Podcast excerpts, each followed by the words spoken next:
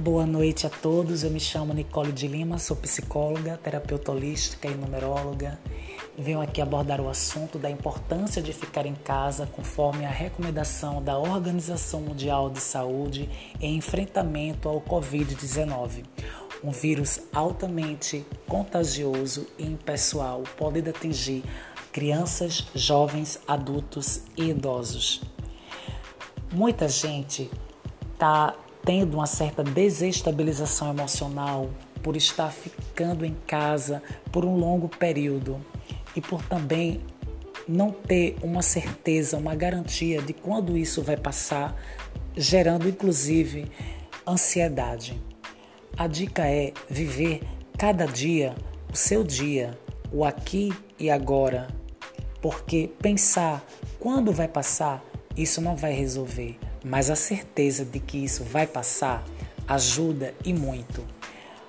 Nós já vivemos períodos de pandemia, não a gente, mas outras gerações que já passaram, como a peste negra, a gripe espanhola, e não havia o avanço que temos hoje na tecnologia, na medicina, na ciência então, isso serve de esperança para todos nós que, se eles conseguiram passar por isso, nós, com essas vantagens, temos uma grande chance de passar e vai passar.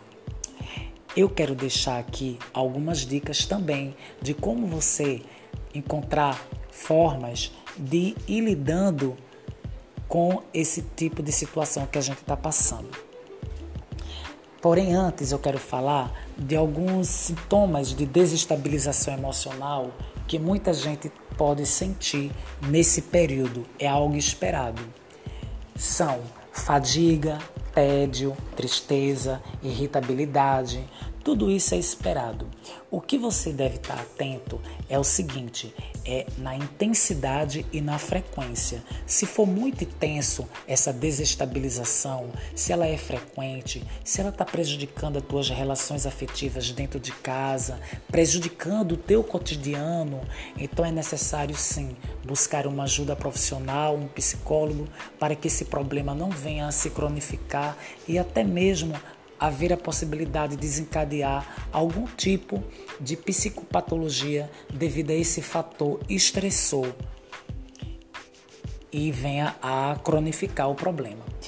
É, mas se não estiver acontecendo isso, a dica que eu deixo é procure fazer coisas que te dá prazer, que você gosta. Assim, você vai também estar, inclusive, estimulando os teus neurotransmissores como a dopamina, a serotonina, que vai o que contribuir para você estar também com o corpo relaxado e você sentir mais tranquilo, mais feliz por estar em casa fazendo coisas que você gosta de fazer porque a gente sabe que o estresse ele também prejudica a questão da imunidade, porque o estresse ele tem um hormônio chamado cortisol que ele não faz bem ao nosso corpo.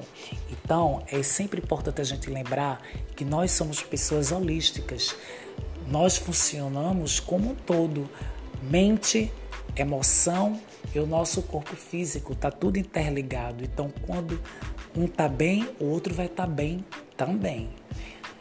Outra dica que eu digo é criar uma rotina. Cria uma rotina, um horário. Isso vai dar bem mais significado ao teu dia, porque você vai saber que tem o que fazer naquele dia e que após aquela atividade vai ter uma outra para você fazer, evitando a ansiedade e tá sempre ocupado naquele momento. Outro Outra dica que eu digo é alimenta tuas redes afetivas, liga para as pessoas que você tem afeto, que você gosta, para teus familiares, para teus amigos, desabafa se você sentir necessidade de desabafar alguma coisa. Acolhe também essas pessoas que podem estar precisando da tua escuta, do teu acolhimento, da tua solidariedade, do teu carinho.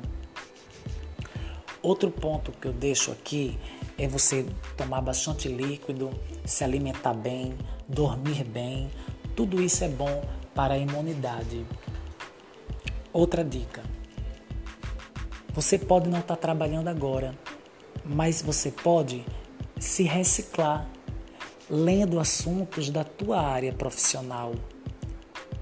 Se recicla, se aprofunda mais nos teus conhecimentos, te atualiza, porque isso vai dar muito mais qualidade à tua desenvoltura profissional. Aprende novas ferramentas dentro da tua área. Cria um objetivo. O que é que eu vou fazer quando passar a pandemia? Cria projetos, elabora projeto, metas. Tudo isso é importante porque vai mostrar a você que você tem o que seguir, tem o que fazer ainda, tem algo a fazer. Vai dar um sentido, sabe? Esse momento que você está passando, você vai ressignificar, você vai dizer assim: ó, oh, eu vou pegar esse período que eu estou em casa para produzir para investir na minha área profissional, nos meus projetos, criar metas. Eu agora estou com tempo para pensar melhor. Então você vai ressignificar esse momento de uma forma positiva. Outra dica que eu deixo é que nos momentos de jantar, de almoçar, por exemplo, né? Isso é um exemplo. Então, senta ali junto daquelas pessoas com quem você mora, porque aquela pessoa pode estar precisando conversar com você também. Isso é um rito social e a gente precisa também de ritos sociais. Se alguém que você conhece mora sozinho, liga para essa pessoa, seja solidário. Não faz imersão de assuntos do Covid-19, mergulhar o dia inteiro se informando desses assuntos duas vezes ao dia para se atualizar do que está acontecendo já está de bom tamanho. Essas são as dicas que eu digo, as orientações, os esclarecimentos. Espero que tenha servido de alguma coisa para vocês. Gente, tudo isso vai passar. Fiquem em casa, se cuidem. Paz e luz para todos.